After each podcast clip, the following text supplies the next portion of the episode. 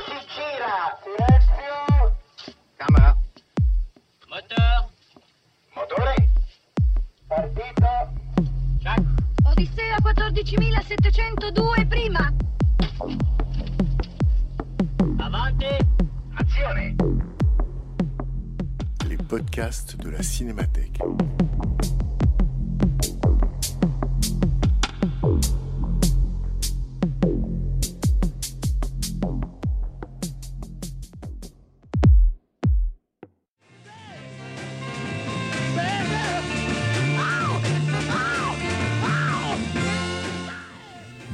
2016, la Cinémathèque française invite régulièrement une personnalité à programmer quelques séances pour parler des films de sa vie. À chaque séance, projection d'un film, suivie d'une prise de parole et d'un dialogue avec les spectateurs. En juillet 2018, c'est la romancière Yakuta Alikavazovic qui se prêtait à cet exercice en programmant L'Apollonide, souvenir de la maison close de Bertrand Bonello. Rencontre avec Yakuta Alikavazovic, animée par Bernard Benoliel.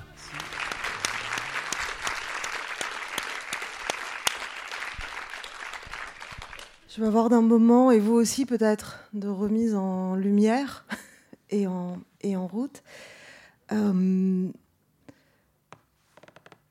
alors c'est le film euh, de, ma sélection. Enfin, c'est pas un hasard si je l'ai mis en dernier. Enfin, si nous avons euh, choisi de le, le mettre en dernier, je trouve que c'est celui qui est le plus exigeant peut-être pour une première vision, le plus c'est tous des films très libres, mais celui-ci est d'une liberté qui est très particulière, je trouve, euh, et implacable.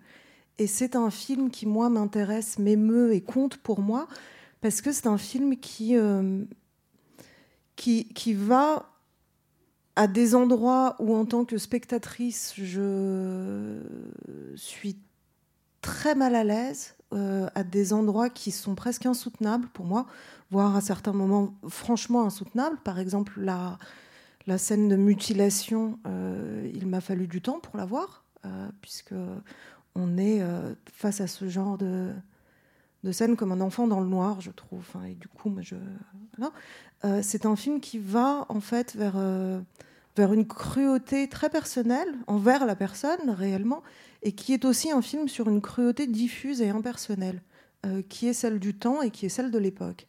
Et ces deux endroits sont des, des endroits que, que, pour des raisons humaines, euh, euh, qui pour des raisons humaines me sont insoutenables, me font frémir. Alors ensuite, il y a autre chose qui m'est insoutenable, à moi très personnellement et, et individuellement, c'est la lenteur, c'est la durée.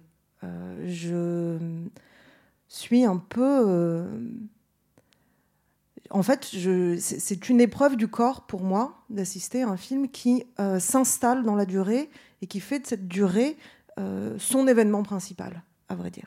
Euh, c'est ces choses-là qui me qui m'arrêtent dans l'Apollonide. Et Je trouve que c'est un film sublime et presque au, sens strict du terme. C'est un film qui, est terrifiant, que je trouve terrifiant, qui est d'une euh, beauté et d'une euh, férocité euh, que, que je trouve euh, inouïe, enfin, qui pour moi sont inédites. C'est un film que j'ai vu et revu depuis et qui me, qui me serre toujours la gorge.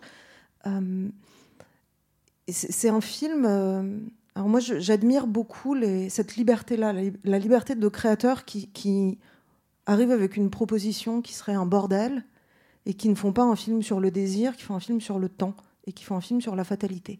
Euh, ça, c'est quelque chose qui me qui me qui m'éblouit, à vrai dire, de prendre cette liberté-là et de se permettre de faire un film qui est la et là c'est l'écrivain qui commence à prendre le dessus et c'est précisément là sur cette espèce de brèche entre la spectatrice et la romancière que vient s'installer l'Apollonide ou qui vient appuyer et c'est ça qui pour moi est très intéressant que j'espère pouvoir vous communiquer dans une dans, une dans une mesure ou, ou dans une autre. C'est cet endroit où euh, l'inconfort est une proposition artistique de très grande envergure, je, crois, enfin pour moi, euh, et où ce qui aurait pu être un film euh, sur la chair est un film sur la mélancolie. Alors, je ne sais pas. Bon, la dernière fois, on s'est quitté sur Magic Mike, donc c'était beaucoup plus prime sautier. Euh, je ne sais pas du coup si vous vous êtes rendu compte ou pas que j'ai un tempérament, somme toute, mélancolique. Je ne sais pas. Peut-être ai-je aussi réussi à le cacher un petit peu jusqu'à présent. Je pense qu'il est, il est temps d'en parler. Euh, et c'est un film qui fascine et qui nourrit complètement euh, la romancière en moi. Et là, c'est elle qui prend le dessus et la voix s'affermit un petit peu. Elle était molle au début, comme celle de Pauline. Euh, parce que c'est un, c'est un film qui ressemble pas du tout au livre que j'écris, moi. Et c'est un film qui me fascine par son traitement de la durée, par son traitement de la temporalité. Je trouve que c'est un film qui installe quelque chose euh, de complètement hypnotique, qui joue sur la boucle, qui joue sur la répétition, qui joue sur diverses durées en apparence contradictoires, qu'il arrive à faire coexister. Et c'est ça, cette coexistence de plein de choses contradictoires, mais bon, je vais d'abord parler du temps, qui me, qui me, laisse, euh, qui me laisse sans voix, parce que c'est un film qui se présente comme une chronique qui pourrait être aussi un rêve ou un cauchemar, qui joue sur, différentes, euh, sur différents modes de récit, en fait. Euh, et ça, arriver à faire coexister ces choses-là dans la même, euh, dans la même œuvre, c'est, à mon sens, un exploit, une forme d'exploit. Et ce film sur la fatalité telle qu'elle se révèle progressivement, et cette fatalité, c'est qu'il ne va rien se passer, en fait. Euh, il va tout se passer, et en même temps, il ne se passera rien euh, que l'on ne connaisse déjà. C'est quelque chose qui me qui m'intéresse beaucoup, qui m'intéresse en littérature, qui m'intéresse au cinéma, qui m'intéresse ici. Alors je vous disais, c'est un film qui, réussit l'alliage de contraires, et c'est un film qui encore maintenant me résiste, enfin m'interpelle, où il y a quelque chose d'énigmatique. Euh, c'est que c'est un film froid qui n'est pas un film sans tendresse. C'est un film sur la solitude qui est aussi un film sur le collectif euh, et sur cette espèce d'émergence du collectif. C'est un film sur la prémonition et c'est un film sur la mémoire, donc encore deux, endroits temporels ou deux directions temporelles qui euh, n'ont pas l'air d'aller dans le même sens et finalement qui réussissent à se- à s'installer là. Et c'est un film qui réussit quelque chose qui, moi, me, en tant qu'écrivain, me, pose énormément de questions. C'est-à-dire qu'est-ce qu'on fait du passé? Et qu'est-ce qu'on fait des œuvres? Et qu'est-ce qu'on fait de, des influences? Puisque c'est un film où on retrouve, où je retrouve, moi, énormément d'influences euh, picturales, par exemple. Enfin, je pense que vous aussi, ça vous évoque tout de suite euh, certains tableaux, certaines atmosphères, certaines, euh, certaines mises en, mises en images. Et c'est un film qui, moi, m'évoque énormément de livres du euh, deuxième, 19e siècle, des livres que j'ai euh, beaucoup aimés ou que j'ai lus avec curiosité, les décadents. Euh, j'ai apporté, j'ai une petite, avant qu'on entre dans le vif du sujet hugolien, j'ai décidé de vous lire des extraits, parce que c'est un film qui, moi, me arrive à un endroit où j'ai des, des souvenirs de lecture qui sont réactivés et qui sont réactivés d'une autre façon et dans une autre forme cinématographique donc Euh, et ça me fait des espèces de d'effets très étranges qui sont oniriques pour moi euh, presque comme des espèces de de souvenirs de livres que j'aurais et qui d'un seul coup appartiennent à quelqu'un d'autre, euh, se retrouvent mis en circulation par quelqu'un d'autre. Ce qui est aussi un peu le mode de, fonctionnement, je pense, en interne du film, puisque ce sont des souvenirs de la maison close. On ne sait pas vraiment à qui sont ces souvenirs. Alors ils circulent. On a une idée un peu sur les points, euh, sur, sur la focale, et on en parlera peut-être. Mais il y a des. Comme ça, il y a quelque chose qui, circule, et cette circulation-là aussi, la façon dont, dans quelque chose qui devient, dans un endroit qui est un huis clos, euh, qui devient de plus en plus étouffant, une circulation est possible et ménagée. Il y a des espèces de d'espaces intermédiaires, c'est toujours plus petit ou plus grand qu'on ne croit cette maison close. Euh, et avec cette euh, dont on reparlera la partie de campagne. Mais, mais je voulais vous, alors je voulais vous parler de la panthère, puisque cette espèce de d'élément euh, fauve et onirique euh, euh, qui est tapis là comme un danger, qui est complètement baudelairien. C'est un peu le, chat baudelairien, et c'est un film très baudelairien qui commence sur presque une espèce de, de vers de Baudelaire mal souvenu, qui serait j'ai plus de souvenirs que si j'avais mille ans. Et, et Salette dit, c'est la phrase qu'elle répète, je voudrais pouvoir dormir mille ans, je suis fatiguée, je voudrais dormir mille ans. C'est une phrase qui est dans un vers qui est dans Spleen. Et moi, je voulais vous parler de la panthère d'abord, euh, qui est pour moi un souvenir très clair. Euh, alors je ne sais pas, j'ai jamais eu l'occasion évidemment d'en parler avec, euh, avec Bonello, que je ne connais pas. hein. Euh, dans une nouvelle qui figure dans le recueil Les Diaboliques, qui s'appelle Le bonheur dans le crime, Barbet d'Aurevilly, qui date de 1871, euh, Barbet place un narrateur au jardin des plantes. Je ne sais pas si vous vous souvenez de cette nouvelle ou pas, si vous l'avez lue. Et c'est un. Pardon? Le bonheur dans le crime, ouais. Il place un narrateur au jardin des plantes et ce, narrateur est là avec un, un docteur qui, euh, qui, voilà, qui, qui est là. Alors il est, c'est un bourgeois, un notable. Il est, il est riche et tous ses, tous ses patients ont fini par mourir. Alors il est content. Il les appelait ses fermiers parce que c'était sa rente. Et donc ils se promènent les deux et ils arrivent devant la panthère. Vous vous souvenez ou pas? Non? Oui. Et ils regardent cette panthère et Barbet a cette phrase très belle et très ironique. Il dit euh, la fameuse panthère noire du jardin des plantes, euh, celle qui mourut l'année suivante euh, comme une jeune fille de la poitrine. Et ils regardent cette, animalité pure qui est en cage devant eux, ce danger pur, cette présence pure du danger. Et ils voient deux, un couple, pas si jeune, précise le narrateur, euh, qui sont là et qui fendent la foule et qui s'approchent de la panthère. Et c'est un homme et une femme. L'homme a bien 47 ans, si mes souvenirs sont bons. La femme un peu moins, mais enfin, elle a passé la quarantaine. Et Barbet dit ils avaient passé la ligne, la ligne fatale, au-delà d'où on ne revient pas. Et ils sont parfaitement beaux, dit Barbet. Et ils s'approchent de la cage et ils n'ont pas peur du tout. Et ils regardent la panthère. Et là, il se passe quelque chose. Et quelque chose, ils sont, eux et cette panthère, davantage de même nature que eux et le reste des gens qui regardent cette panthère. Et le docteur, évidemment, raconte l'histoire de ce couple euh, au narrateur, qui les regarde regarder la panthère. Et la femme s'approche à la fin de la nouvelle, et après je vous dirai qui sont ces gens, et elle gifle la panthère. Avec une espèce de, volupté dans, la rencontre avec le danger, euh, qui euh, me semble beaucoup parler du rôle de, la panthère ici. Et évidemment, ce- cet homme et cette femme sont un couple, un couple illégitime, euh, devenu légitime, qui, a un certain temps de ça, ont conspiré pour froidement assassiner l'épouse de cet homme pour pouvoir vivre heureux dans le crime, le bonheur dans le crime. Euh, alors il y a cette panthère qui est là et qui se promène, euh, qui est complètement euh, de Revillesque. Il y a évidemment l'opium. Alors il arrive, Bonello, dans ce film, à la fois à saisir les fantasmes de l'époque et à en faire la chronique. Ça aussi, c'est, je trouve, extraordinaire, parce qu'on a droit à tout. On a droit à l'orientalisme, on a droit au, à- de, l'orientalisme d'ailleurs, passant aussi par, par l'opium, très à la mode à cette époque-là. On a droit au, champagne. Et le monde, peu à peu, s'infiltre. Et ça aussi, c'est quelque chose qui me plaît énormément, la façon dont le monde n'arrive pas à être complètement absent de cet endroit qui est censément en dehors du temps et en dehors de, des soucis de ces messieurs qui sont importants. Euh, donc on a euh, cette espèce de diptyque qui est la rumeur du monde qui s'infiltre. Au début, c'est l'affaire Dreyfus. Euh, et à la fin, c'est le métro, c'est l'in- c'est l'inauguration du métro, qui ne sont présents là que euh, sous forme de, bribes. Euh, donc c'est un endroit qui appartient au monde, mais qui en est à la fois clos. Alors ça aussi, c'est quelque chose qui m'intéresse, qui est très... tu parlais d'un film en chambre, et ça, c'est très baudelairien.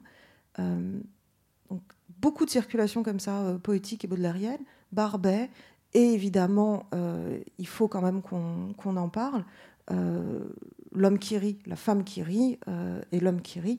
Et euh, voilà, mais je te laisse rebondir un peu parce que je veux voir si j'ai pas mes extraits quelque part. Donc le- donc l'homme qui rit, Victor Hugo, le roman, qui évidemment est, est- est cité sous le sous les traits, si je puis dire, de la femme qui rit, puisque comme dans le roman de Victor Hugo, c'est une sorte de, de sourire obligé ou de sourire euh, définitif. Avant que tu reprennes sur, euh, sur Victor Hugo, tu as dit un mot qui, qui me semble important. Enfin, ça m'a rappelé quelque chose euh, de ce que disait Bonello du, du- du film. Quand tu dis c'est un film sur la solitude et en même temps sur le collectif. Et Bonello, qui est un cinéaste très précis quant à son non pas à ce qu'il, enfin, oui, précis dans ce qu'il veut faire, mais en même temps, ça ne l'empêche pas d'inventer, a dit euh, qu'il faisait une nette différence entre le film collectif et le film choral. Et euh, parce que ça, c'est un mot qu'on a beaucoup entendu à propos du cinéma français. euh, C'est un film choral. Dès qu'il y a beaucoup de personnages, on dit c'est un film choral. Et il dit, mais je fais une différence entre le film choral et le film collectif. Il dit le film choral, c'est euh, le cinéaste voudrait en quelque sorte que tous les personnages soient représentés à égalité. Et finalement, à vouloir être égalitaire avec tout le monde, on ne filme personne en particulier ou personne vraiment. Et ce qui est vrai dans ce film, et ce qui est une de ses caractéristiques, je trouve, en le revoyant, c'est que c'est un film collectif en ce sens que il y a les personnages, il y a, je sais pas, une dizaine de filles, euh, il y a des personnages qui sont privilégiés par rapport à d'autres. Il y en a qui sont simplement euh, esquissés, d'autres qui sont vraiment suivis, et que tout en organisant une circulation à la fois, j'imagine, inventée sur le tournage et préméditée, euh, il y a des zones d'ombre, il y a des personnages non pas laissés pour compte, mais qui n'ont pas l'épaisseur des autres, parce qu'ils décident euh, de se consacrer euh, à certaines et, pas à d'autres, même si, évidemment, ils, filment un groupe. Ça, je trouve ça rare aussi, d'oser, parce que tu parlais d'audace et tu parlais de la manière dont ils s'autorisent, et je trouve que c'est très beau la manière dont ils s'autorisent à, entre, guillemets, à ne pas être égalitaire, c'est-à-dire à ne pas euh, assurer en quelque sorte une, représentation euh, chronométrée pour chacune. Quoi. Et puis l'autre chose euh, que, tu as, que tu as dite et qui, qui me semble important, c'est effectivement, je me dis, ce film, Bonello a dit qu'il avait mis un an à l'écrire, qu'il y a 14 versions du scénario, que donc c'est un film très prémédité. Mais on se dit à le voir que sans doute une partie du sens du film, en tout cas c'est sinon trouvé, du moins accompli grâce au montage. Et que, euh, en particulier, la manière dont le montage lui permet de, de nous faire éprouver euh, la stase du temps, ou la spirale du temps, je ne sais pas comment dire, enfin les deux sans doute. Le fait que, comme tu dis, il ne se passe rien et que le seul événement du film, à part l'accident évidemment qui advient à la, fille, euh, ce drame-là, en dehors de ça, le seul événement, c'est la durée. Et, il est, et la jeune femme qui va être mortellement attaquée, enfin euh, mortellement blessée, ou pas mortellement, mais enfin très blessée dans le film, au début, il, son, son agresseur lui dit euh, rien ne change, et elle dit quelque chose, si, elle dit si, si, ça change, ça change. Ça change très lentement ou ça change. Qu'est-ce qui change? Ben, Quelque chose change quand même. Quoi. Et le film travaille vraiment à filmer dans la durée quelque chose qui ne change pas et qui quand même change sous nos yeux. C'est-à-dire, en plus, ça se situe à la charnière du siècle, ce qui aide à comprendre. Que... Et puis, à la fin, quand il y en a un qui dit, euh, comment il dit? Il dit, euh, faites du bruit, on va en avoir besoin. Comme s'il y avait une prémonition, là pour le coup, du XXe siècle. Et Oui, c'est ça. Outre l'événement, euh, euh, la violence, enfin l'irruption de, la violence, qui est ce temps euh, qui ne passe pas, puisqu'on revient sans cesse à cette, à cette scène-là. Donc ça, ça boucle aussi à cet endroit-là. Je trouve qu'il y a peu de façons plus réussies de faire sentir ce que c'est vraiment la fin d'un monde. Et de le faire sentir, non pas de façon historique, puisque dans le regard rétrospectif qu'autorise l'histoire, on sait, on sait ce qui s'est passé, donc les choses ont l'air inévitables. Là, c'est la fatalité telle qu'elle est perçue, euh, qui pourrait être autre chose, qui a une espèce, qui est une espèce d'ambiguïté. Et moi, c'est c'est ça qui me fascine le plus, je pense. Enfin, il y a beaucoup d'autres choses qui me fascinent chez, chez Bonello dans l'ensemble de son œuvre, mais quand euh, Nocturama est sorti, il disait euh, je, je voulais que l'attente dans ce film soit un événement.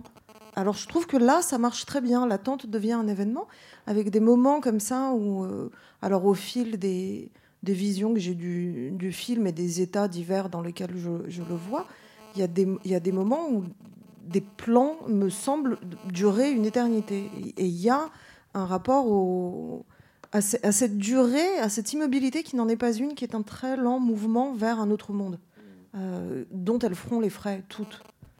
Ce- Cela dit, euh, tous ces films, euh, les films de lui qui me reviennent en mémoire, euh, que ce soit de la guerre, que ce soit Nocturama, que ce soit Saint-Laurent, celui-ci, sont tous évidemment des mondes clos, des lieux clos, des personnages clos, Saint-Laurent, un personnage presque enfermé en lui-même, enfin, à la fois capable de produire un monde et en même temps vivant dans un monde.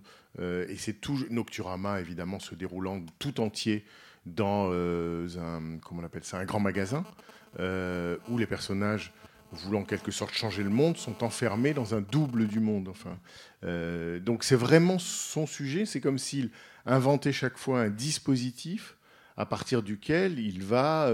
enfin, c'est comme une boîte à partir de laquelle il essaye de de, de, de quoi? De nous à la fois de nous faire ressentir le temps cinématographique, de nous faire éprouver quelque chose d'une époque, et aussi, je pense, de nous émouvoir par la durée. Et, euh, parce que le film, c'est un mélange, comme, tu disais, de, chronique et d'affect. Le film est très précis sur euh, les rituels de la prostitution en maison close. Euh, quand la jeune femme arrive, la nouvelle, on, on- lui explique, et on nous explique par le menu droit et devoir, si je puis dire. Euh, donc c'est chronique d'une maison close, et en même temps, euh, le film est entièrement traversé par les affects de ces jeunes filles qui passent en fait leur temps à se demander comment en sortir. il y a cette très belle scène euh, qui est une scène vraiment de suspense, qui est la, lecture du tarot, des cartes, quand Samira euh, tire les cartes pour ces, ces jeunes filles, et qu'elles ne veulent pas, en fait. Madeleine ne veut plus qu'on lui tire les cartes, on la verra un peu plus tard avec un, avec un jeu de cartes, et elles sont dans une espèce de tension comme ça, pour savoir ce que les cartes vont, vont leur sortir, disant alors c'est la- laquelle la pire, et on voit... euh, Adèle Haenel, qui est, euh, je trouve, une actrice euh, remarquable et qui se confirme comme, comme étant une, une actrice remarquable, qui a une expression de tension comme ça sur le visage, comme si réellement il allait se jouer quelque chose à cet endroit-là. Alors qu'évidemment, tout est déjà joué. euh, dès qu'on voit le- la liste de leurs dettes, tout est déjà joué, en fait, très tôt euh, dans le film. Et c'est aussi un film sur la circulation. Alors non seulement des affects, non seulement des, et presque des obsessions. Et donc vous avez vu, le film commence fin 1899. Euh, c'est aussi, bon, c'est l'affaire Dreyfus. C'est aussi euh, la date, la première date de parution de l'interprétation des rêves de Freud. Et ça commence sur ce rêve qui, sur lequel on revient tout le temps, qui, est prémonitoire et qui circule euh, dans cet espace a priori clos, mais qui circule comme, comme une espèce d'obsession, circule dans un cerveau, j'ai envie de dire. Avec cette chose que je trouve euh, très belle. Donc la circulation, on voit la circulation de l'argent. Et j'aime beaucoup ce moment où on les voit chacune avec leur argent, le cacher, le coudre dans leurs habits, le mettre dans les, dans les meubles, puisque ça n'est que ça. On parlait la semaine dernière de Magic Mike. Tu disais très justement euh, qu'il était sa propre planche à billets, cet homme, qui stripteaseur et qui donc euh, littéralement enlève ses billets de son, de son petit, euh, de sa petite culotte. euh, avant de les, de les repasser.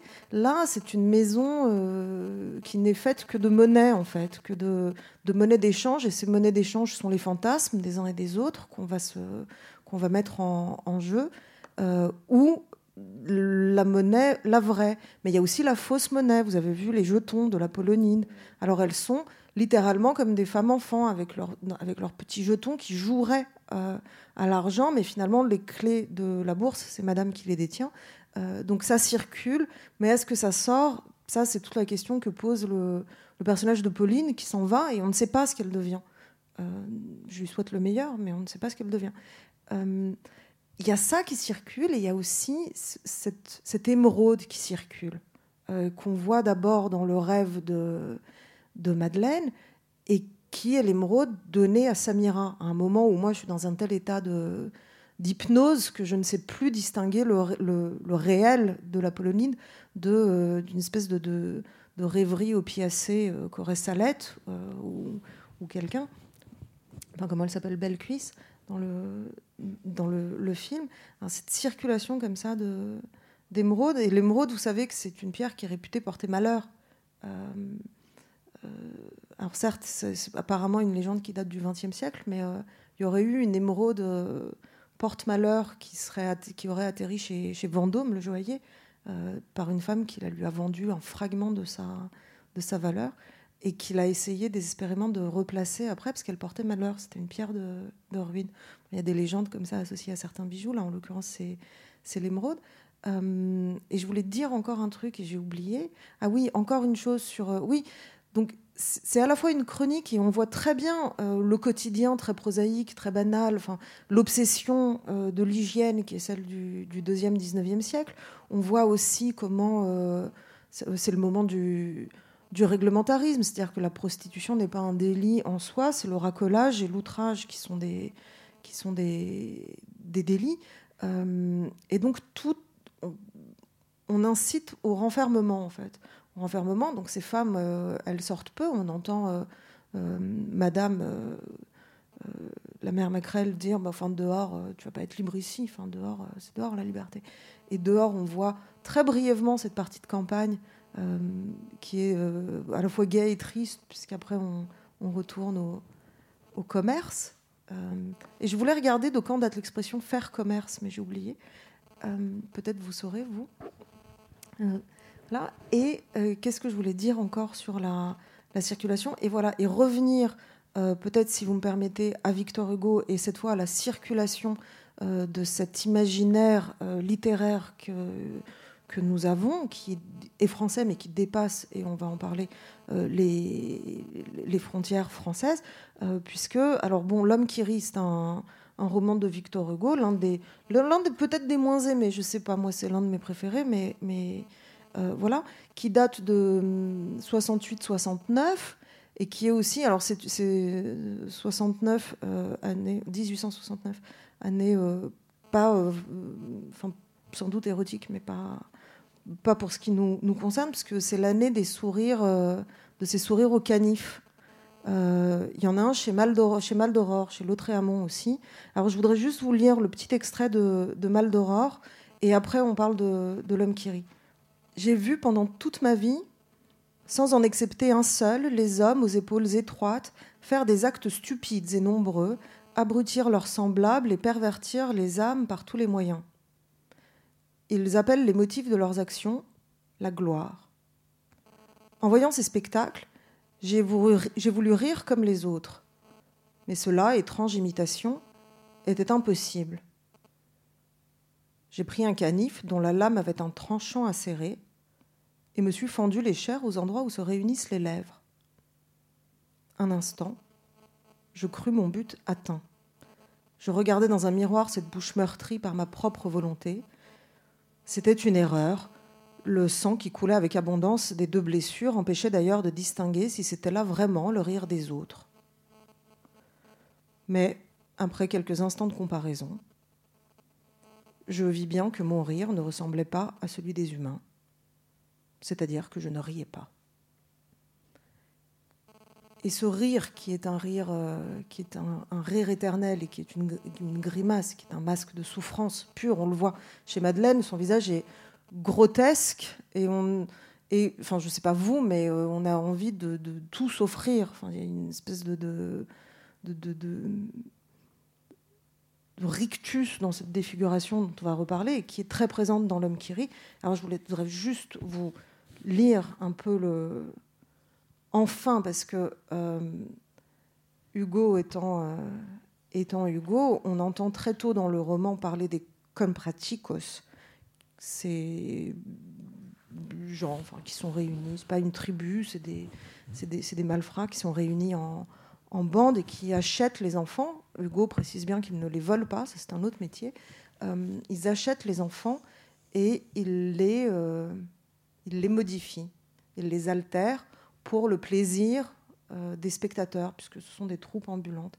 Alors il raconte, c'est une espèce de, galerie des horreurs, comme ça, il raconte euh, des choses en fait qui viennent de, l'imaginaire euh, baroque et, dévoyé de, de l'Occident. Mais bon, il parle des enfants bonsaï, par exemple, des enfants en Chine, on ferait pousser des enfants dans des vases de formes, étranges pour que l'enfant prenne la forme. Et une fois que la forme est atteinte, au bout de quelques années, et Hugo dit alors la nuit, on le couche pour qu'il dorme, puis ensuite on le relève dans son vase. Et au bout de quelques années, la forme est atteinte, on peut casser le vase, il ne reste que l'enfant euh, qui a pris cette forme. Euh, voilà, donc je vous parlais de cruauté tout à l'heure.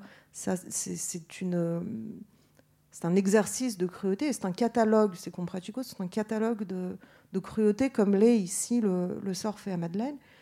Et euh, l'homme qui rit s'attache au destin de l'un de ses, enfants, qui s'appelle Gwynplaine, et qu'on voit pendant, dont, on suit les pas en fait assez longuement avant de savoir euh, qui il est, avant de savoir c'est un enfant qui est juste abandonné sur le rivage un moment, un petit garçon d'une dizaine d'années, et qui pérégrine euh, dans, une, dans une lande inhospitalière dans la nuit, qui voit un pendu, enfin, avec tout le, encore une fois le saisissement cauchemardesque que c'est.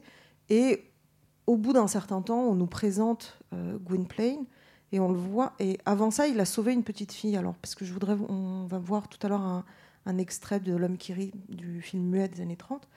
Euh, il sauve une petite fille qui sera évidemment euh, son, son double, parce qu'elle est, elle est, elle est belle, elle est magnifique, elle est douce, elle est, c'est un ange et elle est aveugle. Donc euh, lui, son infirmité est manifeste, elle, la sienne, euh, est encore ailleurs.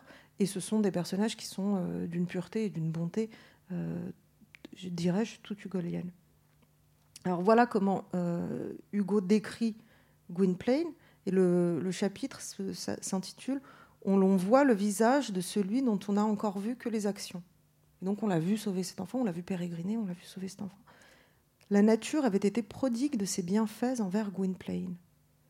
Elle lui avait donné une bouche s'ouvrant jusqu'aux oreilles, des oreilles se repliant jusque sur les yeux, un nez informe fait pour l'oscillation des lunettes de grimacier, et un visage qu'on ne pouvait regarder sans rire. Nous venons de le dire, la nature avait comblé Gwynplaine de ses dons. Mais était-ce la nature? Ne l'avait-on pas aidé? Deux yeux pareils à des jours de souffrance, un hiatus pour bouche, une protubérance camuse avec deux trous qui étaient les narines, pour face un écrasement, et tout cela ayant pour résultante le rire. Il est certain que la nature ne produit pas toute seule de tels chefs-d'œuvre. Seulement, le rire est-il le synonyme de la joie? Je vous lis pas la suite, c'est trop violent. On ne naît pas ainsi. Quoi qu'il en fût, Gwynplaine était admirablement réussi. Gwynplaine était un don fait par la Providence à la tristesse des hommes. Et ce lien, cet enfant qui est mutilé pour euh, susciter le rire que lui ne sera jamais capable d'éprouver. Alors Hugo nous, explique qu'au prix d'un effort vraiment considérable, il peut euh, rabattre un peu les coins de la bouche vers le bas, qui est, euh, enfin moi j'y vois un écho dans cette scène euh, épouvantable euh, d'orgie là, euh, avec les, les- le- où cette femme euh, euh, dont l'âme est noire, dit euh, pince-lui les seins pour voir si elle arrête de sourire. Euh, dans cette exhibition de, la cruauté, moi, ça m'est insoutenable. Ça, m'est insoutenable. Et pourtant, euh, ça, m'intéresse aussi d'aller vers cet endroit où je n'irai pas, en général, euh, de mon propre chef, euh, peut-être vous non plus, euh, parce qu'il y a là quelque chose, une espèce de, démonstration sur le, pouvoir et les effets de la cruauté.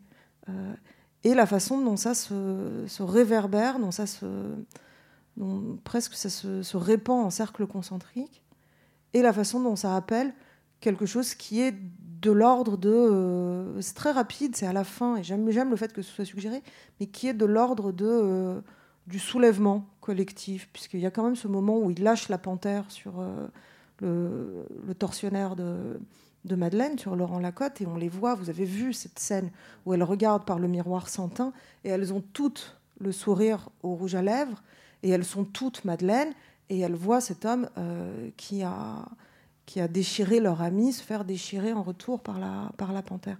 Donc cette espèce d'émergence comme ça d'une d'un frisson euh, de, de- révolte et de, et de justice, moi, me, me plaît beaucoup. Et c'est aussi l'un des grands sujets de Bonello, je crois, cette, cette, émergence du collectif euh, vers quelque chose qui serait euh, peut-être un idéal. Je sais, je, je sais pas.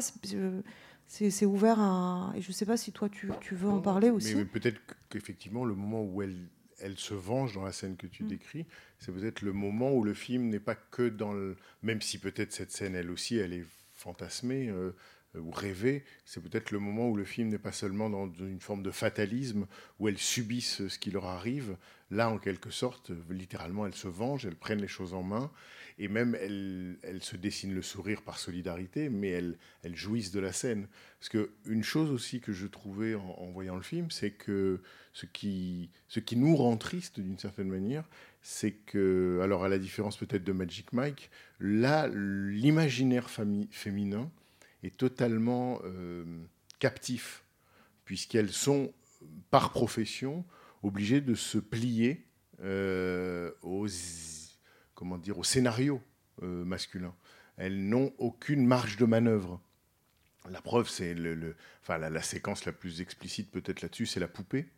Euh, et là où le moment où le corps n'est plus qu'une mécanique au service d'un désir euh, qui n'est pas le leur, mais qui est celui de l'autre. Et d'ailleurs, cette scène de la poupée, elle est tellement mécanique que ce qui, qui lui succède immédiatement, c'est la scène de partie de campagne. C'est-à-dire que là, il y a- on est allé au plus loin dans le mécanique. Tout d'un coup, il y a comme une, une bouffée d'organique, si je puis dire, un, un bouffée de vivant, même si effectivement cette séquence de l'île ou de la, partie de campagne ne durera qu'une journée. Enfin, euh, c'est comme si on remontait à la surface pour, pour prendre notre respiration avec elle, et puis après, ça replonge. Oui, c'est la scène de la poupée. Elle me fait à la fois, elle me fait rire et je la trouve. C'est le moment pour moi le presque l'un des moments les plus glaçants, euh, puisque c'est le moment. Je vous parlais tout à l'heure de la de la cruauté euh, personnelle, de cette espèce de cruauté chaude qui est celle infligée à, à Madeleine et qui détournerait presque de toute la cruauté. euh, Aujourd'hui, on dirait peut-être euh, systémique, en tout cas systématique euh, qui est faite à ces, à ces corps et qui se fait dans la durée, qui se fait de toutes les façons euh, presque euh, plus, plus ou moins euh, perceptibles. Enfin, il y a cette scène euh, de- d'examen euh, gynécologique collectif là, qui, est, qui est glaçante. Il y a, ces, tous ces, ces corps qui sont censés incarner une libération pour les hommes dont ils vont réaliser les fantasmes et qui sont de plus en plus contraints par eux-mêmes jusqu'à la déchéance syphilitique de, de Julia. Oui, et, le, et la poupée, elle me fait, elle me fait rire et en même temps, elle me, elle me glace parce que euh, vous avez remarqué après, quand la, la, la, pantomime prend fin et que le, le coït, parce qu'il n'y a pas d'autre façon d'appeler ça, commence, elle ne cligne pas des yeux, elle est encore la poupée, elle est la poupée pour elle-même, en fait, à ce moment-là. Donc cette espèce de, de, dépersonnalisation ou d'impersonnalité qui, euh, sans doute, l'aide à ce moment-là à vivre. Euh, ça, C'est-à-dire, bah, je vais être la poupée jusqu'au, vraiment jusqu'au, l'aide à passer le jusqu'au temps. bout. hein. Pardon? Ça l'aide à passer le temps. oui, je pense que ça l'aide à passer le temps, enfin ou le cap, je sais pas. Mais euh, et ensuite il y a ce, ce moment qui est comme une respiration effectivement euh, de, de la partie de campagne où elles sont euh, nues vraiment et elles, elles plongent dans l'eau là. Mais c'est-à-dire que c'est un des, mo- un des rares moments où, où on les sent éprouver du désir pour elles-mêmes? C'est-à-dire euh, voilà, le corps débarrassé du corset, nu, euh, euh, le plaisir de la baignade. Comme la scène de la panthère est un moment qu'elle s'autorise. quoi. Enfin, le- le- quand elle lâche la panthère dans le, à l'égard du tortionnaire, c'est quelque chose qui vient d'elle. quoi. Il y a- il y a qui vient d'elle, mais qui est aussi, je sais pas si vous vous souvenez, qui est tout aussi. Il y a un moment qui est très inquiétant pendant ce pique-nique, c'est que elles sont au pique-nique et elles parlent quand même des clients. Et elles demandent, mais elle vient d'où la fortune de machin? Et lui, d'où il vient sa fortune? Et leur imaginaire à elle, il est là, à ce moment-là. Euh, et, ça, ça parle d'une autre forme d'enfermement que euh, celui simplement physique, euh, qui serait celui de la, de la maison close. Bien sûr, si vous avez le- le- l'envie d'intervenir, question, quoi Oui, non Ou interprétation, ou une scène qui, qui soit vous a... Oui, monsieur, là-bas au fond Alors, il y, a- quelque chose également dans le film que vous avez euh, un peu évoqué, c'est euh, que finalement, euh, il décrit trois époques, puisqu'il y a cette, ce passage du 19e au 20e siècle, avec à mon avis une petite erreur, il aurait dû prendre euh, 1900 et 1901, mais bon, on peut discuter. Ce qui est certain, c'est qu'il a, il a voulu marquer ça, et je n'ai pas forcément compris que ce soit dans la mise en scène, dans de changement entre les deux. Alors c'est peut-être l'illustration du fait que rien ne change dans la maison, mais si doucement. Et puis il y a quand même la scène de fin où on montre la concrétisation, d'une certaine façon, de ce changement en douceur. C'est que petit à petit, on arrive quand même au XXIe siècle où là, la situation est radicalement différente, où les filles sont à l'extérieur. Mais est-ce que c'est mieux? Ça, la question est, est un peu posée. Je- euh, oui, merci de parler de l'épilogue. Je ne sais jamais quoi en faire de cet épilogue, puisqu'il bouge pour moi. Euh, je ne l'ai pas aimé la première fois que je l'ai vu. Euh, et, je l'ai peut-être mal compris la première fois que je l'ai vu, puisque pour moi, il, il parlait effectivement d'une continuité et d'un délabrement des conditions de travail, disons. Euh, euh, sauf que euh, au tournant du, siècle, la prostitution de rue, elle existe. Euh, c'est un autre type de, travail du corps. Ce sont les, prostituées, alors euh, euh, celles qui sont, qui, sont enregistrées auprès de la préfecture et les autres, celles qu'on appelle les insoumises. Et elles, ça c'est une autre forme de prostitution. Ce serait plutôt les, les pierreuses, celles qu'on appelait les pierreuses ou les voilà, il y a différents, il y a une hiérarchie dans la prostitution. Et donc cette femme euh, du, périphérique, je ne suis pas sûre qu'elle représente l'héritière de cette prostitution-là. C'est peut-être encore autre chose. Et euh, il y a une hypothèse qui, moi, me... je ne sais pas ce que vous, vous en pensez. C'est euh, quelqu'un qui m'en a fait part un jour, qui m'a dit, mais c'est un film sans nostalgie, parce que c'est un film où personne... On peut pas vraiment... Enfin, est-ce que vraiment c'était mieux avant? Et pour qu'il y ait de la nostalgie, il faut que quelqu'un se, souvienne de quelque chose réellement. Or là, si la focale c'est au XXIe siècle, enfin ou à la période contemporaine, elle, elle- elle pas, elle ne peut pas se souvenir. Alors comment se fait la, transmission? Et cette, per- cette personne me dit, mais peut-être que tout ce qu'on a vu avant, euh, c'est l'histoire que se raconte cette prostituée euh, pendant qu'elle est à sa passe dans la voiture. Euh, et c'est l'autre endroit de sa rêverie. Voilà, de sa... Et c'est un moment qui est à la fois très bref et qui en même temps, pour elle, ne finit pas, qui a cette espèce de longueur dans la durée comme ça. Et je ne sais pas du tout quoi faire. Je vous la, livre, je vous la soumets, cette interprétation, parce qu'elle me semble aussi intéressante. Je trouve qu'il y a quelque chose de... On parlait de circulation tout à l'heure et, de, et du, caractère très onirique de, certaines scènes du, film. Euh, je ne sais pas quoi en faire, mais voilà, je vous en fais part. C'est vrai que c'est une scène, euh, sinon énigmatique, du moins posée là comme, un, comme une coda ou comme et qu'elle est difficile à interpréter. D'ailleurs, quand le film est sorti ou qu'il a été vu à Cannes, il y a deux choses, entre autres, qui, faisaient polémique ou qui avaient suscité la critique à l'égard du film. L'une, c'était l'emploi de la musique contemporaine dans un film 1900, et l'autre, c'était cette fin. Euh, parce qu'effectivement, euh, les critiques, les journalistes, les, spectateurs sont un peu embarrassés par cette fin parce qu'elle est livrée sans interprétation.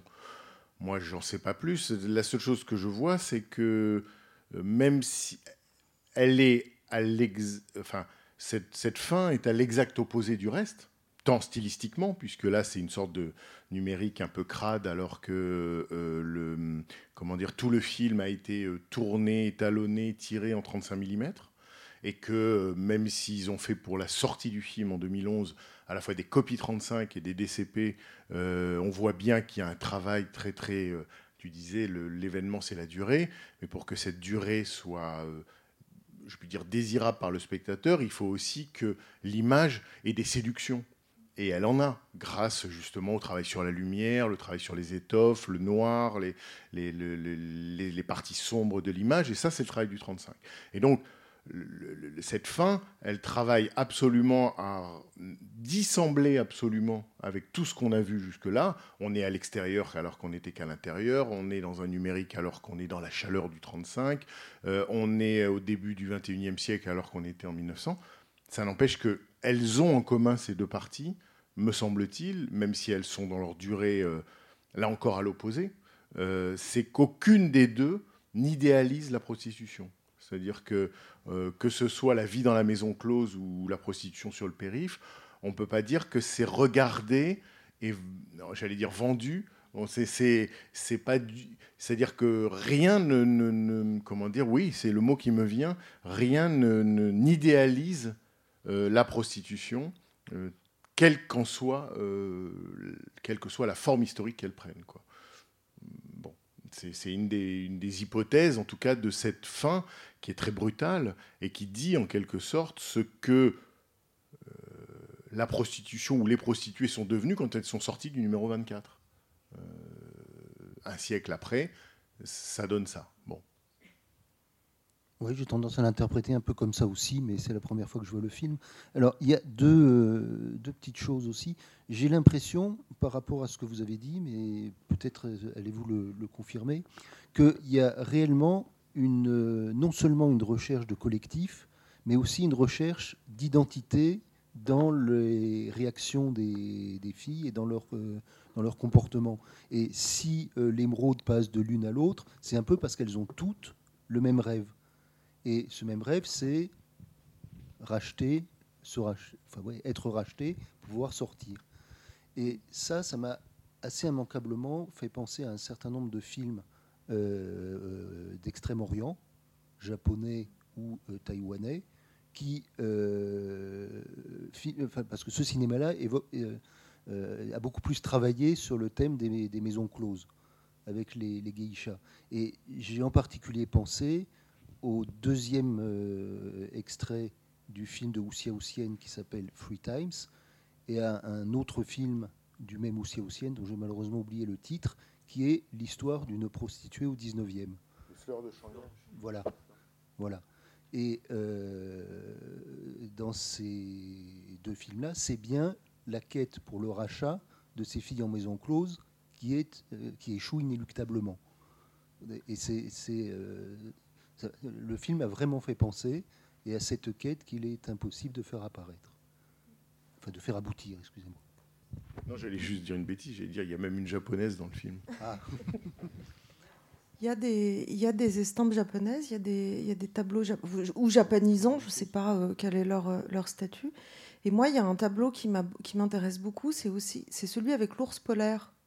On voit sa gueule un moment, euh, on le voit plusieurs fois d'ailleurs dans le salon, et il me fait penser à l'ours, la peau d'ours polaire sur laquelle est allongée euh, euh, Salette quand elle prend congé de son, son amant, qu'elle le retient, c'est le petit matin, elle le retient. Et cet ours, on le voit nulle part ailleurs. La, peau, on ne le voit que dans le tableau. Donc, est-ce que c'est encore une fois une espèce de circulation de la figuration au fantasme, à la représentation, ou est-ce qu'il s'agit d'autre chose? Je sais pas. Il y a des moments comme ça qui, euh, qui, qui, qui sourlent presque, qui sont ourlés d'une espèce de, de, teneur euh, pour moi énigmatique, euh, qui font que ce film est, est très, très, très agréable, très fascinant à revoir. En fait, il y a quelque chose d'assez inépuisable dedans. parce qu'il est beau visuellement aussi et que, et que rien n'est laissé au hasard, mais que c'est quand même très fluide. Euh, moi, ça, ça, me, ça, me, ça me plaît beaucoup, ça. J'ai une dernière question. Euh, vous avez cité beaucoup d'écrivains euh, français de la fin du 19e, à juste titre. Il y en a un que vous n'avez pas cité, et, en tout cas pas directement. Et, pourtant, il me semble qu'il est présent, ne serait-ce que par la nature de certains de ses écrits, c'est Maupassant. C'est sûr que bah, la partie de campagne, c'est de lui, et puis il y a la maison Tellier, laquelle la, maison, la, la partie de campagne fait immanquablement penser. Euh, donc je ne sais pas pourquoi vous ne l'avez pas cité, ou en tout cas pas Parce que directement. j'attendais que vous le fassiez. Ah, Oui, oui, oui, bien sûr. Mais, Comment ça être rompu à l'exercice oui, parce qu'il ne faut pas sortir toutes ces, tous ces atouts tout Ah. de suite, parce que sinon. Mais oui, oui. Euh, bien sûr. Bien sûr. Ça, ne veut pas dire que les autres références n'étaient pas justes, au contraire. Ouais, mais, euh, Mais le, euh, enfin, il me semble que le regard de Maupassant est beaucoup plus clinique, chirurgical, extérieur. Et j'ai un peu tendance, si on continue sur ce thème-là, à penser que le film, en fait, c'est la vision du début du XXe siècle sur ce que devait être la, la prostitution à la fin du XIXe. Mhm. Alors que euh, ce que les filles pensaient à l'époque, bah, c'est un peu ce qui est décrit euh, par Maupassant de façon très, très plate, sans... Mais je euh, suis, je, je sais pas, parce que je, je c'est pas un film naturaliste, ça c'est certain. Euh, Et je. Du coup, moi, je le place plutôt, oui, du côté des baudelairiens, des vapeurs d'opium et du, et du décadentisme splénétique euh, que de que de, de me passant encore que effectivement il y a toute cette dimension euh, clinique en fait qui passe ici par la par l'anthropométrie par le et ce moment on entend c'est Pascal Ferrand la voix off euh, qui lit ce moment ce constat euh, clinique et qui est encore un moment où alors cette fois c'est Samira jouée par Afia Hersi qui est qui est face à sa propre objectivation avec une violence qui n'est pas celle qu'elle éprouve dans la maison close. Mais là, il y a une espèce de, discours clinique sur la prostituée euh, abétie au petit cerveau euh, euh, et qui est euh, euh, congénitalement vouée en fait à la, prostitution, qui lui renvoie une image d'elle comme une espèce de pantin cette fois de cette science-là qui n'en est pas une, on le sait maintenant. Donc qui est complètement disloqué à ce moment-là par, euh, par cette révélation. Et c'est l'irruption d'un autre discours qui est euh, l'un des discours qui prend, euh, qui prend corps, en fait, justement, par les prostituées et par les, par les criminels, par toutes ces classes sociales qu'il s'agit de réprouver autant que faire se peut dans ce, dans ce deuxième, deuxième euh, 19e siècle. Ouais. Est-ce qu'on, à moins que vous ayez d'autres questions, est-ce qu'on pourrait peut-être regarder l'extrait du, de l'homme qui rit de, c'est, c'est 1931 Euh, C'est quand 27.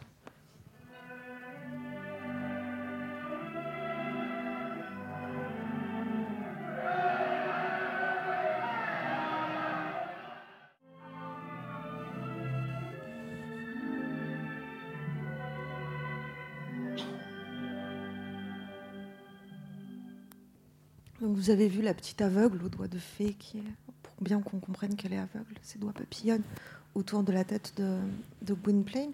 Euh, alors sur la question du monstrueux et de son exhibition, euh, il y a un autre film évidemment qui euh, s'inscrit précisément à la rencontre entre deux types de, de discours sur la difformité et deux types en fait d'exhibition. C'est Elephant Man euh, qui reprend. euh, alors Elephant Man, je crois que c'est censé se passer et comme c'est une, adaptation libre de, la vie de John Merrick, euh, l'homme éléphant, c'est à peu près ça. Je crois que c'est 1884, quelque chose comme ça. Et c'est vraiment, si vous vous souvenez de l'Elephant Man de Lynch, Anthony Hopkins va chercher l'homme éléphant dans une espèce de foire comme ça, dans une espèce de, de freak show. Quoi. C'est- Et encore, c'est même plus tout à fait les freaks, c'est encore une, une version euh, euh, bizarro, euh, enfin, mais disons un freak show, pour l'emmener dans un autre théâtre d'exposition qui est le théâtre clinique, où la violence. La salle de médecine. la salle de médecine, où le, public change de nature, change de classe sociale, change de code de comportement, change de discours, mais euh, la violence du regard euh, que euh, le normal porte sur la normale reste la même, en fait. Et peut-être même plus forte du fait de la froideur et de cette espèce d'objectivité qui est aussi une fiction, on le sait maintenant. D'ailleurs, le film français dans lequel on retrouverait ça euh, plus que dans la Polonite, c'est La Vénus noire d'Abdelatif Keshish. Ce qui, m'a frappé là dans l'extrait, tout d'un coup, puisqu'on vient de voir le film, c'est que dans l'extrait, euh, Gwynplaine a donc un moment de bonheur, puisque comme elle est aveugle, il peut en quelque sorte s'abandonner à ses bras et ils éprouvent euh, l'un pour l'autre un sentiment, puisqu'en quelque sorte il est à l'abri grâce à la cécité de l'autre. Et tout d'un coup, ça fait penser à, à la scène à la fin de l'Apollonide, quand euh, Madeleine, défigurée mais portant un masque, parce qu'elle porte un masque, peut de nouveau accéder à la jouissance. Euh, hein Et qui est en plus, alors il y aurait beaucoup à dire sur la façon, euh, là, très, très moderne, très contemporaine, dont le, le trauma est traité, mais de façon euh, jamais euh, didactique, mais en fait par, par ce retour à, l'événement traumatique, et puis par cette circulation des masques, parce que le masque qu'elle porte à la fin, et qui est presque un... on est en salle franjue ici, moi, qui me fait penser au masque des yeux sans visage. Euh, euh, de, celle qui n'a plus son visage euh, propre, c'est le masque qu'elle qu'elle a rêvé portant lui.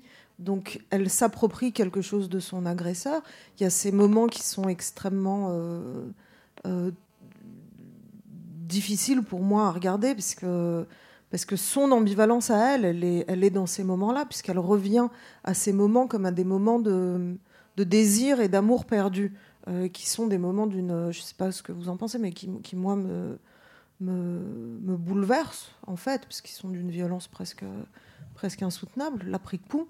Euh, et effectivement, quand elle est, quand elle n'est plus elle, euh, et que ce sont toutes les autres qui par ailleurs ont pris à leur charge l'identité euh, de Madeleine défigurée, elle, voilà, elle, elle peut euh, avoir accès à, à quelque chose de- d'elle-même.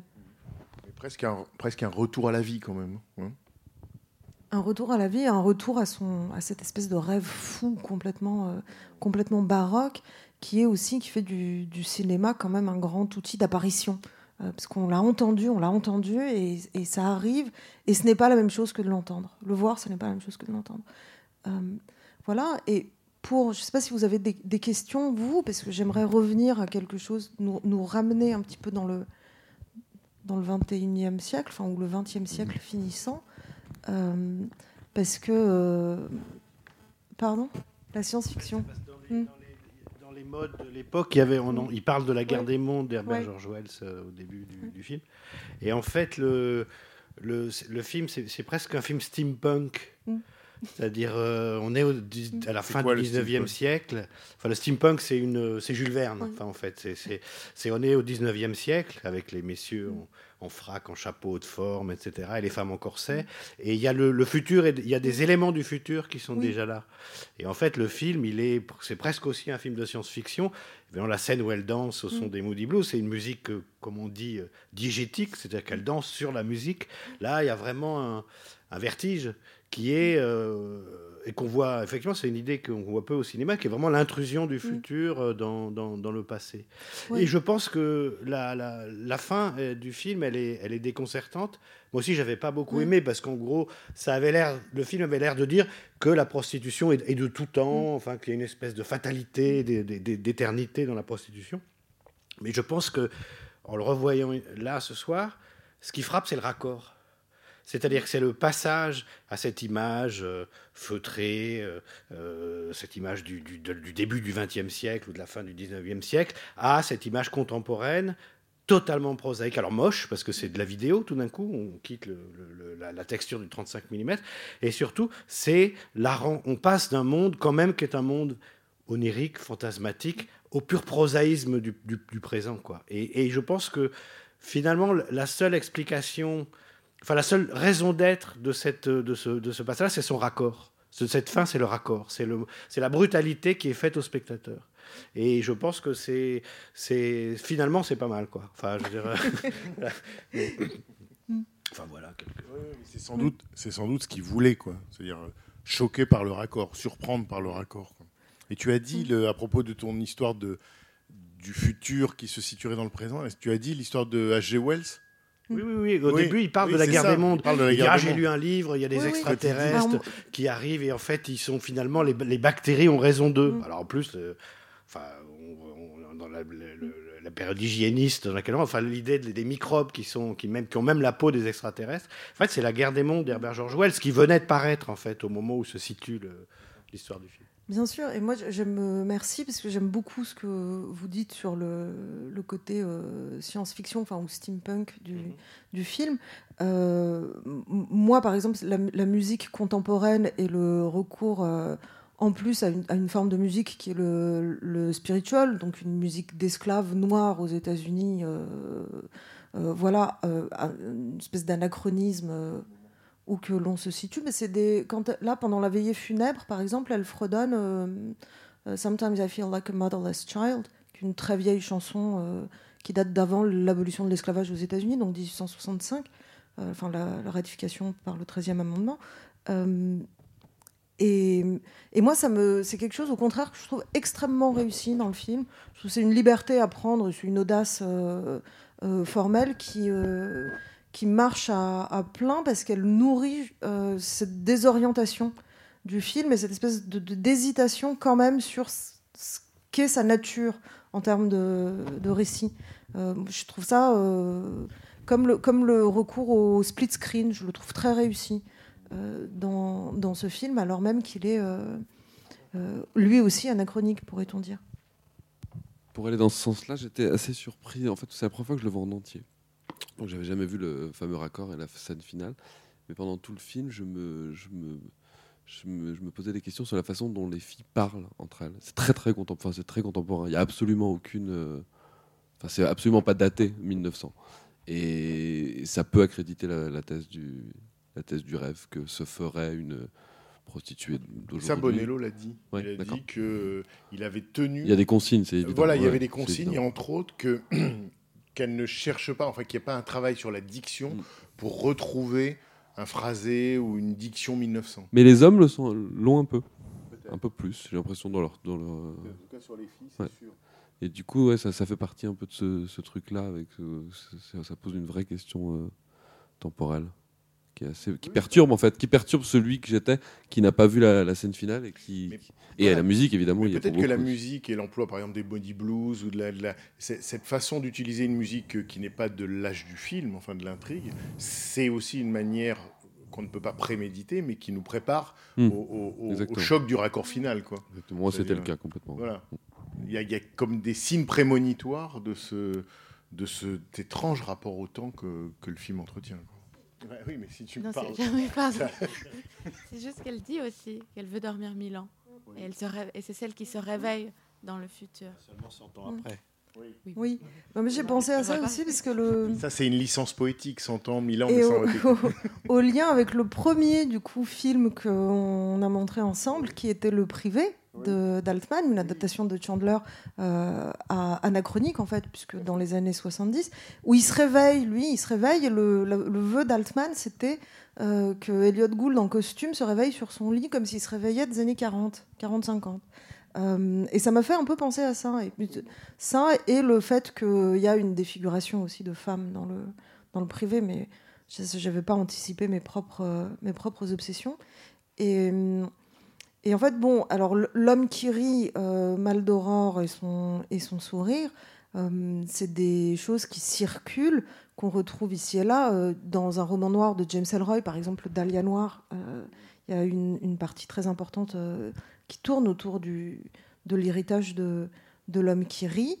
Et, et en fait, tout a commencé pour moi, pas du tout par la littérature, mais par une légende urbaine qu'on se racontait au collège, enfin qu'on m'a racontée au collège, qui m'avait terrifiée. Je ne sais pas si vous l'avez jamais entendue, cette légende urbaine-là, qui s'appelait, la- enfin, c'était l'histoire dite du sourire de skin. Il fallait faire attention à pas croiser des skinheads, parce que euh, si vous attrapez, il vous faisait un sourire de skin.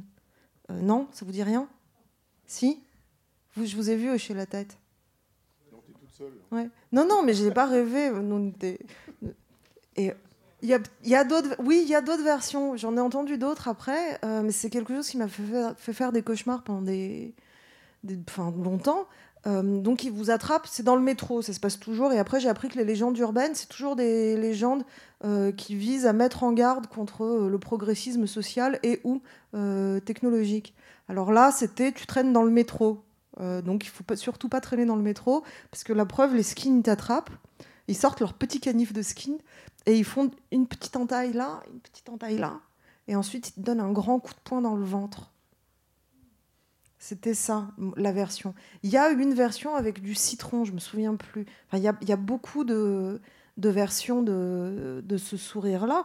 Euh, et euh, l'une des dernières versions, et je remercie parce que le, hasard a fait que euh, mon ami Renaud est là, euh, avec qui nous avons longuement euh, parlé de, tout ça, et envers lequel j'ai une dette, donc que j'espère solder. hein. Un jour, mais voilà, m'a fait remarquer quelque chose que j'ai été vérifié après. Alors j'ai vérifié très vite, c'est que le personnage du Joker dans Batman euh, est directement inspiré de, l'homme- qui rit. Euh, Euh, et c'est avéré, c'est sur la page Wikipédia du Joker. Si vous y allez, vous verrez. Et du coup, je voulais quand même qu'on voit un extrait. Bon, vous allez tout de suite comprendre. Et je. Voilà. Bon, on va regarder l'extrait de The Dark Knight. My father was a drinker and a fiend. And one night, he goes off crazier than usual. Mommy gets the kitchen knife to defend herself. He doesn't like that. Not one bit. So, me watching, he takes the knife to her, laughing while he does it. He turns to me and he says, Why so serious? He comes at me with the knife. Why so serious? He sticks the blade in my mouth. Let's put a smile on that face. And. Why so serious?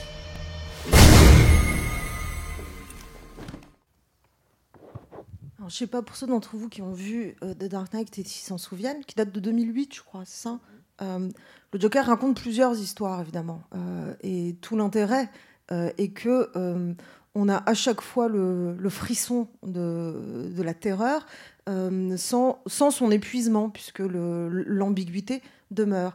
Et alors moi, c'est l'une des choses que, que j'aime euh, particulièrement dans, dans l'Apollonide, c'est que c'est un film qui ménage des zones d'ambiguïté, comme ça, des zones qui, qui résistent à l'interprétation, ou du moins qui peuvent, euh, qui, peuvent s'accommoder de diverses interprétations, soit par diverses personnes, soit à différents moments, la même personne à différents moments de son, de son rapport au, au film, et qui en, fait vraiment un film qui, qui persiste à me à m'interroger, à m'interpeller et à m'éblouir, parce que je le trouve, encore une fois, et je sais pas, j'ai l'impression de ne pas l'avoir assez dit, je le trouve incroyablement beau, euh, ce, ce film. Je peux pas dire que j'aimerais vivre dedans, euh, puisque ce n'est pas son, son but. Euh, en revanche, c'est un, un film qui met vraiment, je crois, au défi de le penser. Voilà. Il n'y a pas d'idéalisation, mais il y a un effet de séduction. Je vais juste dire en fait ben, comme, vous avez passé le Ma- Magic Mike la semaine dernière, j'avais ce film un peu en tête. Donc du coup, j'ai- un peu pensé à ce film pendant, pendant le- l'Apollonide. Et j'ai pas pu m'en empêcher, je, les ai mis côte à côte, comme dans un, comme à Warburg dans, son atlas. Donc je les ai mis côte à côte et, et j'ai, voilà, il y a quelque chose en fait qui m'a interpellé. En fait, c'est une sorte de circulation entre les deux films, une circu- circulation euh, euh, des liquides, on peut dire. Magic Mike la semaine dernière, il part en fait de son corps, de sa, de sa sueur au fond et de- du, corps euh, opaque. Il, au fond, il, il éjacule en fait à un moment l'argent pour, pour petit à petit aller vers, après l'intrusion en fait de la, d'une cer- d'une certaine façon de la tendresse, il, il va vers, il, il va vers les larmes au fond. Son corps en fait se transforme, il, il devient un corps en larmes, après être un corps euh, en armes. Il devient un corps en larmes et à la fin donc voilà il, il, il pleure et voilà ce, liquide il transforme en fait tout simplement le- son liquide spermatique en larmes. Et là, dans ce film, c'est pour ça- que j'ai- tant, au fond, encore plus souffert après avoir pensé, en, en pensant à ce film, à l'autre, à Magic Mike. C'est qu'au fond, dans ce film-là, la transformation du liquide, qui est dans le, ce- ce- cette, idée, cette, cette image sublime de, de, de la femme qui rit et qui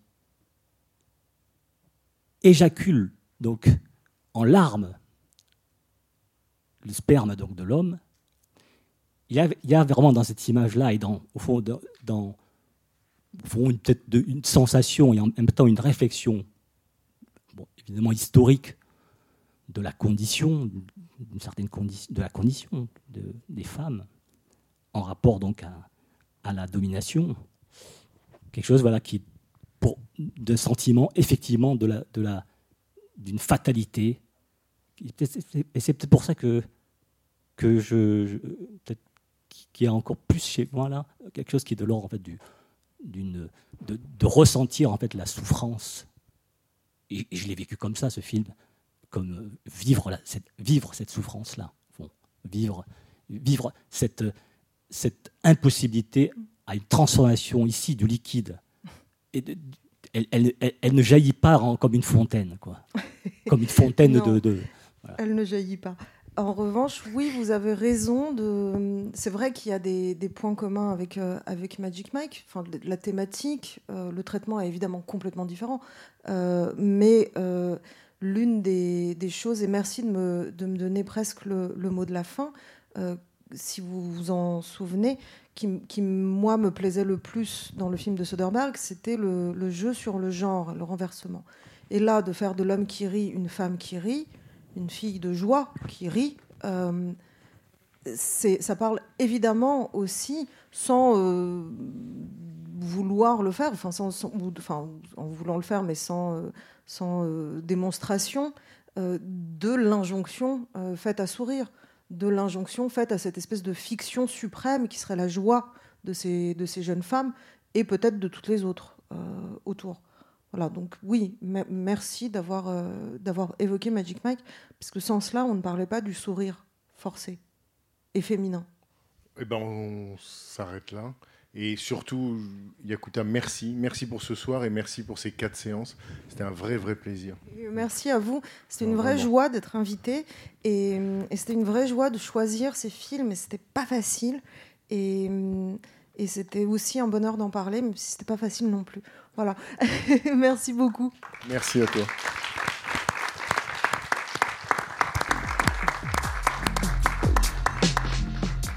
C'était les podcasts de la Cinémathèque française.